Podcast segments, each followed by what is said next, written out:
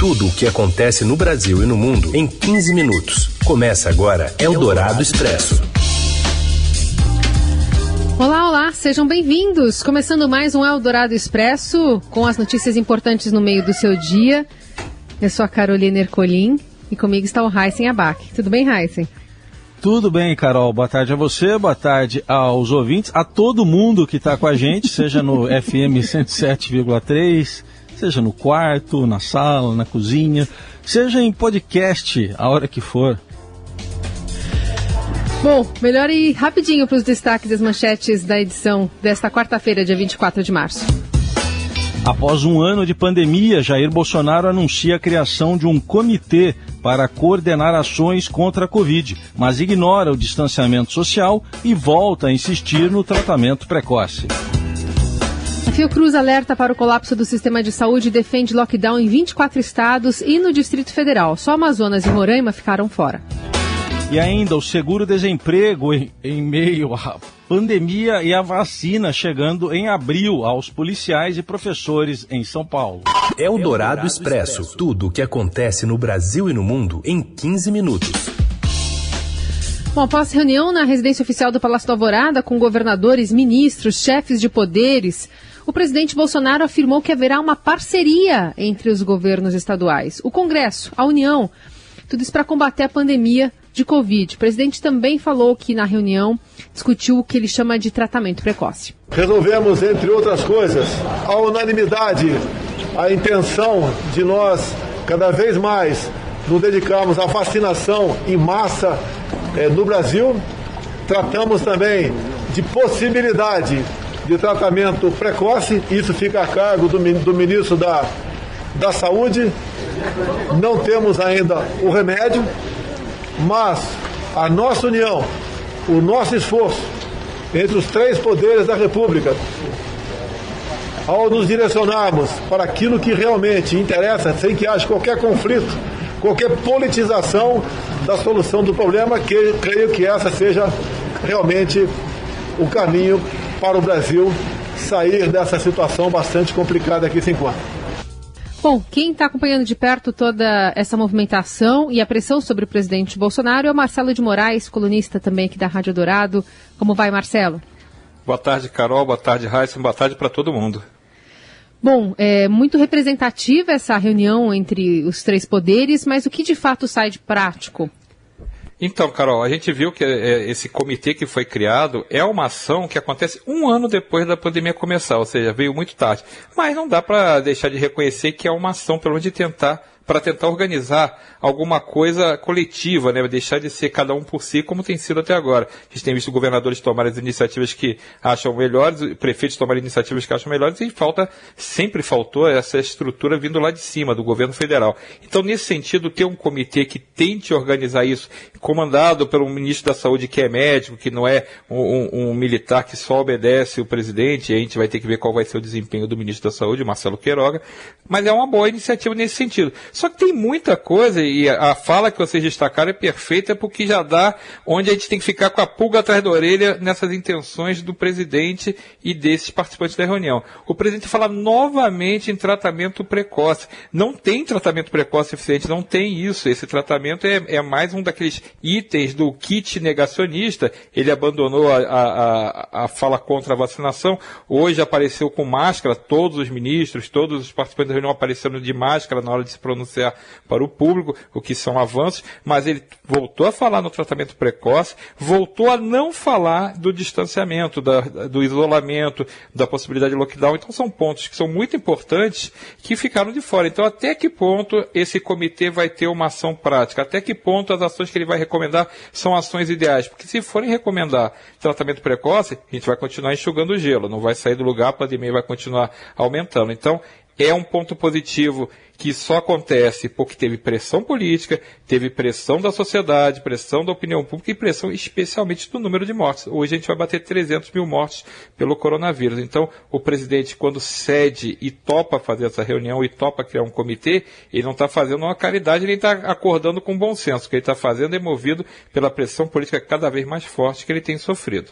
Muito bem, Marcelo de Moraes, obrigada. Até a próxima. Valeu, até a próxima. Tchau, tchau. Bom, e ainda sobre esta reunião, após o término dela, o presidente do Senado, Rodrigo Pacheco, afirmou que a expectativa é de que Jair Bolsonaro lidere um pacto nacional para enfrentar a doença.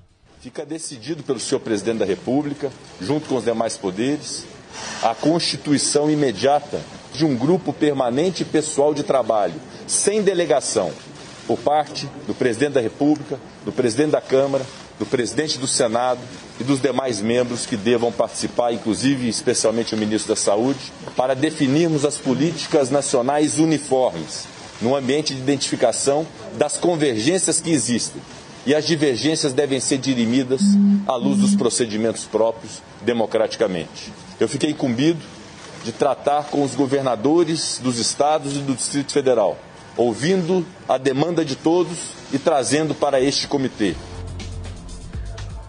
e o presidente da Câmara, Arthur Lira, disse que a reunião foi uma expressão do que a sociedade brasileira espera dos poderes no enfrentamento da pandemia. A todos os itens que já foram aqui tratados, com acompanhamento para e passo dessa situação, para que nós possamos ter rumo, coordenados, obviamente, com a supervisão do presidente da República, que é o comandante-chefe do Estado brasileiro, responsável por a organização e termos um único discurso, uma única orientação nacional, conduzida também pelo Ministério da Saúde. Saio daqui para uma reunião com todos os líderes da Câmara para tratarmos de projetos que poderemos votar hoje ainda, inclusive, como a oferta de novos leitos numa parceria com a iniciativa privada, que não se nega também a participar dessa luta, num só caminho, numa só direção.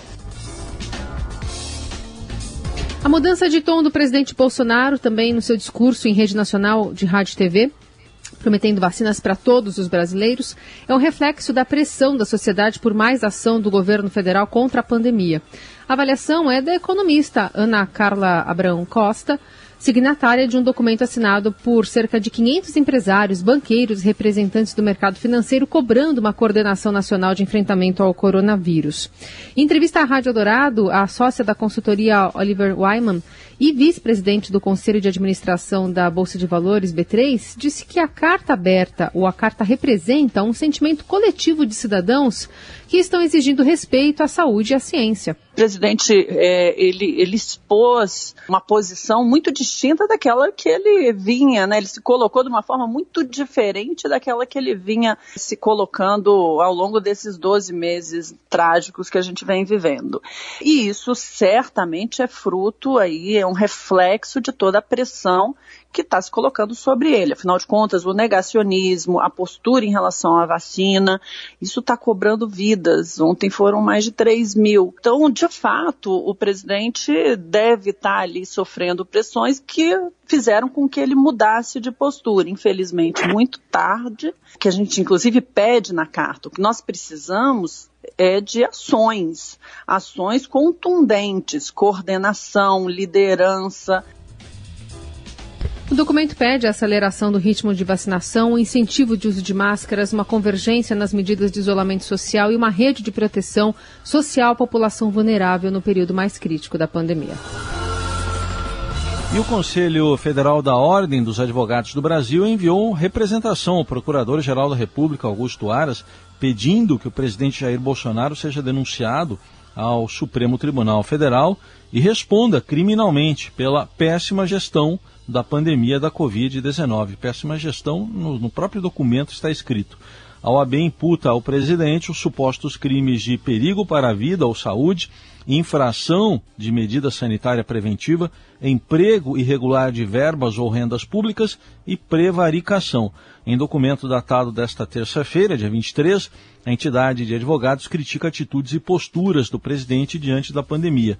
Entre as ações citadas estão o incentivo ao uso de medicamentos que não têm eficácia cientificamente comprovada contra a Covid e a posição contrária ao isolamento social. Numa cerimônia discreta, o presidente Bolsonaro exonerou ontem Eduardo Pazuello, deu posse ao médico Marcelo Queiroga como novo ministro da Saúde. No mesmo dia, a pasta mudou o cronograma, mais uma vez, da entrega de vacinas da Covid-19 espera agora receber cerca de 9 milhões de doses a menos em abril da Oxford AstraZeneca. É a quinta vez que a pasta altera o número neste mês. O atraso piora muito o cenário, porque dá tempo das variantes se multiplicarem. Pesquisadores da Fiocruz identificaram novas alterações nas cepas do coronavírus em circulação no Brasil e ressaltaram a importância de se ampliar a vacinação e as medidas de contenção para mitigar a disseminação e o surgimento de linhagens mais transmissíveis. A Fundação Oswaldo Cruz ainda alerta para o colapso do sistema de saúde brasileiro, que pode tornar a Covid-19 mais mortal. E essas informações quem, está, quem traz para a gente do Rio de Janeiro é Roberta Jansen. Oi, Heisen. Oi, Carol. O colapso do sistema de saúde em praticamente todo o Brasil fez a pandemia de Covid-19 se alastrar mais rapidamente e se tornar ainda mais mortal no país. A conclusão é do boletim extraordinário do Observatório Covid-19 da Fiocruz, divulgado ontem à noite. Diante do cenário que a instituição já está chamando de crise humanitária, o novo trabalho divulgado pede que os estados adotem imediatamente medidas de lockdown por pelo menos 14 dias.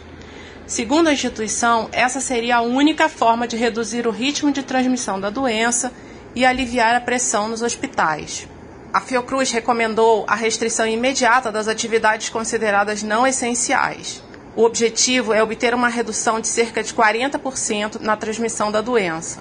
Essas medidas devem ser adotadas por todos os estados onde o sistema de saúde se encontra em situação crítica, ou seja, todos os estados do país, à exceção de Roraima e Amazonas. Eldorado Expresso. A Lava Jato sofreu uma derrota histórica numa sessão marcada por reviravoltas e trocas de farpas. A segunda turma do Supremo Tribunal Federal declarou a suspeição do ex-juiz Sérgio Moro e anulou a condenação do ex-presidente Lula pelo triplex do Guarujá, naquele processo, por 3 a 2. Com isso, todas as provas no caso foram anuladas e a investigação volta à estaca zero. O ministro Nunes Marques votou a favor de Sérgio Moro e foi repreendido publicamente por Gilmar Mendes. A ministra Carmen Lúcia mudou o voto e acompanhou Gilmar Mendes e Ricardo Lewandowski para considerar que Moro foi parcial. O grande temor é que a decisão gere um efeito cascata e Moro seja declarado parcial em outras ações contra o ex-presidente Lula e, claro, nos demais casos de outros condenados da Lava Jato, que são mais de 100. Eldorado Expresso. E o seguro-desemprego deixa de ser uma opção para pagar os cortes de salários, também de jornadas. Assunto discutido né, pela equipe econômica em Brasília. A gente vai até lá. Diana Tomazelli. Boa tarde, Heisen. Boa tarde, Carol. A equipe econômica ficou sem respaldo dentro do governo para promover mudanças no seguro-desemprego neste momento de piora no mercado de trabalho. Decidiu, então, mudar sua estratégia para tirar do papel o programa que permite novos acordos para redução de jornada e salário ou suspensão de contrato dos trabalhadores durante a crise do novo coronavírus. O esforço agora é para buscar recursos dentro do próprio orçamento, só que isso pode ser difícil, porque o cenário já é de aperto. Por isso, integrantes da equipe econômica já admitem a abertura de um crédito extraordinário fora do teto de gastos, a regra que limita o avanço das despesas à inflação, para bancar esse programa. O Estadão revelou na semana passada que o governo estima que a nova rodada de reduções de jornada e salário ou suspensões de contrato deve alcançar entre 2 milhões e 700 mil trabalhadores a até 3 milhões de trabalhadores. Já o benefício emergencial, que é pago pelo governo como compensação pela perda salarial, deve custar entre 5,8 bilhões e 6 bilhões e meio de reais. A alteração no seguro-desemprego caiu na ordem de prioridades do governo para financiar o benefício emergencial depois de ter tido uma receptividade ruim dentro do governo e entre economistas e centrais sindicais. Bom, o esforço agora tem sido encontrar recursos dentro do orçamento, só que a missão é difícil. Antes mesmo de aprovar o orçamento, o Ministério da Economia apontou um buraco de mais de 17 bilhões de reais no teto de gastos, indicando a necessidade de um corte de despesas nesse valor. Mesmo assim, o governo está de olho em possibilidades e uma delas é aproveitar o espaço criado com uma mudança no calendário do pagamento do abono salarial. Quem trabalhou com carteira assinada em 2020, ganhando até dois salários mínimos, vai receber o benefício só a partir de janeiro de 2022. Bom, a mensagem principal da equipe econômica é que o programa de redução de jornada de salário ou suspensão de contrato é urgente e necessário. A medida tem sido um pedido, inclusive, das centrais sindicais que já têm visto aí um aumento no volume de demissões, principalmente nos setores de comércio e serviços. Agora é aguardar os próximos passos do governo federal. Você ouve Eldorado Expresso. Seguimos com as principais notícias desta quarta-feira. O governador de São Paulo, João Dória, anunciou em coletiva o início da vacinação para profissionais de segurança pública e professores nos dias 5 e 12 de abril.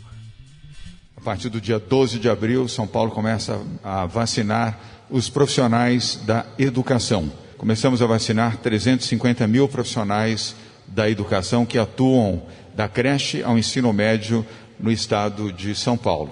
Nesta primeira etapa de vacinação dos profissionais de educação, serão imunizados 3, 350 mil professores, diretores de escolas, inspetores de alunos e profissionais que trabalham diretamente nas escolas da rede municipal, rede estadual e a rede privada de ensino do estado de São Paulo. Os profissionais da segurança pública serão vacinados a partir do dia 5 de abril. Professores, então, a partir do dia 12, e a vacinação dos profissionais da educação era uma demanda da categoria para a volta às aulas. O secretário estadual da Educação, Rocieli Soares, defendeu a inclusão dos professores nos grupos prioritários de vacinação e o prefeito de São Paulo, Bruno Covas, chegou a encaminhar ofício ao Ministério da Educação, pedindo que os profissionais da educação fossem colocados na fase 1 do calendário nacional de vacinação contra a Covid. No final do ano passado, o governo paulista incluiu a educação como serviço essencial e permitiu que as escolas operassem em fases mais restritivas da quarentena no estado. Entretanto, por causa da explosão de novos casos, as aulas presenciais foram suspensas no estado, que está desde o dia 15 na fase emergencial. O Plano Nacional de Imunização orienta que a vacinação de profissionais da educação deve ocorrer após a imunização de idosos. Atualmente, o estado de São Paulo está vacinando idosos na faixa dos 70 anos. E a vacinação para idosos de 69 a 71 anos deve ser antecipada para esta sexta-feira. Eldorado Expresso. Bom, a gente agora traz o Robson Morelli para contar mais sobre a confusão no Campeonato Paulista envolvendo casos de Covid nos clubes. Fala, Morelli. Olá, amigos! Hoje eu quero falar da confusão do Paulista que ainda continua e também de alguma situação de caso de Covid entre jogadores de futebol e gente do esporte. Vamos lá. O jogo Ponte Preta e Santos, que ia acontecer no Rio de Janeiro, em São Januário, quinta-feira, olha só, não vai acontecer mais, porque a cidade não pode receber mais jogos de futebol a partir desta quarta-feira, e aí a Federação Paulista teve que mudar o que ela tinha mudado, né? Ela tinha levado o jogo para o Rio e agora está dizendo que esse jogo não vai mais acontecer duas situações de Covid envolvendo jogadores de futebol, jogadores e treinador, né? Na verdade, o Igor Vinhas, goleiro da Ponte Preta, ele relata um pouco do seu sentimento pós-Covid. Ele pegou Covid junto com o time né, da Ponte Preta, um, um surto que ocorreu lá no time de Campinas, e depois ele voltou a treinar e sentiu muita falta de ar. Ele disse que agora está melhor, mas que quando ele começou a voltar é, para os treinos, ele sentiu a diferença e sentiu muita falta de ar nos exercícios físicos. O treinador Paulo Roberto do Santo André está internado com Covid também e é um treinador em atividade de um time Santo André. A boa nova é que o Branco, ex-lateral da seleção, ele deixou, está melhorando no hospital lá no Rio de Janeiro, ele estava entubado, não está mais, ainda requer muitos cuidados, ainda requer muita atenção, muita observação, muito acompanhamento, mas a boa notícia é que ele estava entubado e agora não está mais. Então é legal, Branco Branco, uma referência do futebol brasileiro, do futebol mundial, campeão do mundo com a seleção brasileira em 1994. É isso, gente. Falei, um abraço a todos, valeu! E eu quero terminar esse Eldorado Expresso com um abraço a todos que estão nos ouvindo e foram afetados de alguma forma por essa pandemia. Hoje, né, um ano após o início da circulação do coronavírus, o Brasil deve superar a marca de 300 mil pessoas mortas pela Covid. É o país com mais casos e mortes causadas pelo novo coronavírus na América do Sul, o segundo país com mais mortes e casos no mundo. Então é um dia muito forte. Então desejamos aqui um abraço para todos que foram e estão sendo diretamente atingidos, que estão em aflição por alguém, os profissionais que estão à frente nas UTIs, nos hospitais, na vacinação. A nossa solidariedade e carinho neste 24 de março. Muito bom. Abraço do jeito que a gente pode dar, né, Carol? E muito provavelmente uh, uh, o boletim que vai informar, o boletim do consórcio de imprensa que vai trazer esse dado, vai ser em edição extraordinária, uma marca que deve ser atingida aí talvez antes da divulgação oficial, que é às 8 da noite, de 300 mil mortos. É isso. Amanhã a gente está de volta. Uma boa quarta a todos. Valeu, gente. Obrigado pela companhia. Até amanhã. Você ouviu Eldorado Expresso tudo o que acontece no Brasil e no mundo em 15 minutos.